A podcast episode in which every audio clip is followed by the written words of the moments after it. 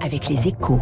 Bonjour François Vidal. Bonjour François. Directeur délégué de la rédaction des échos. Jamais les Français n'ont autant emprunté pour financer un appartement ou une maison. Un engouement qui inquiète les pouvoirs publics à tel point que Bercy pourrait décider dès demain de faire voter une loi pour obliger les banques à se montrer euh, plus exigeantes avec les demandeurs de crédit immobilier.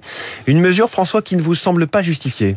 L'intérêt du gouvernement dans cette affaire est évident. Hein. En gravant dans le marbre les critères que les banquiers doivent respecter pour financer un achat immobilier, il afficherait son souci de protéger les ménages les plus fragiles face au risque de surendettement. Politiquement, ça ferait donc du sens.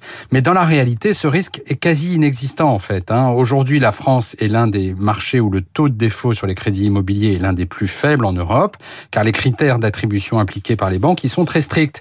Le taux d'effort, c'est-à-dire la, la part de revenus qu'un ménage peut consacrer au remboursement est limité à 35%. Quant à la durée d'emprunt, elle est plafonnée à 25 ans.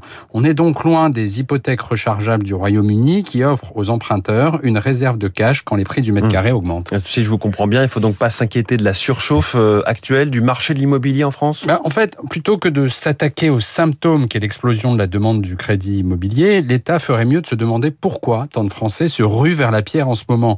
Non seulement pour devenir propriétaires de leur résidence principale, mais aussi et de plus en plus pour faire de l'investissement locatif, comme si l'immobilier était devenu le seul placement sûr et rentable dans la durée, en lieu et place de l'assurance vie. Au moment où le pays a tant besoin de ressources pour financer la relance et investir dans la transition énergétique, cette stérilisation de l'épargne dans un actif faiblement créateur de valeur et d'emploi est tout sauf une bonne nouvelle. Hmm. Et c'est bien aux pouvoirs publics qu'il revient de proposer une alternative crédible en récompensant fiscalement, pourquoi pas, les ménages qui prendraient plus de risques. Un crédit immobilier, la tension monte dans les banques. C'est à la une des échos ce matin. Merci François Vidal. Et je reviens sur la taxe Covid, ce bras de fer dont vous nous parliez il y a quelques jours entre euh, complémentaire santé et l'État. Elles ont gagné, euh, pas d'augmentation de cette taxe, en échange, si je lis bien l'article des échos de ce matin, de ne pas augmenter leurs tarifs non plus. C'est un peu du donnant-donnant.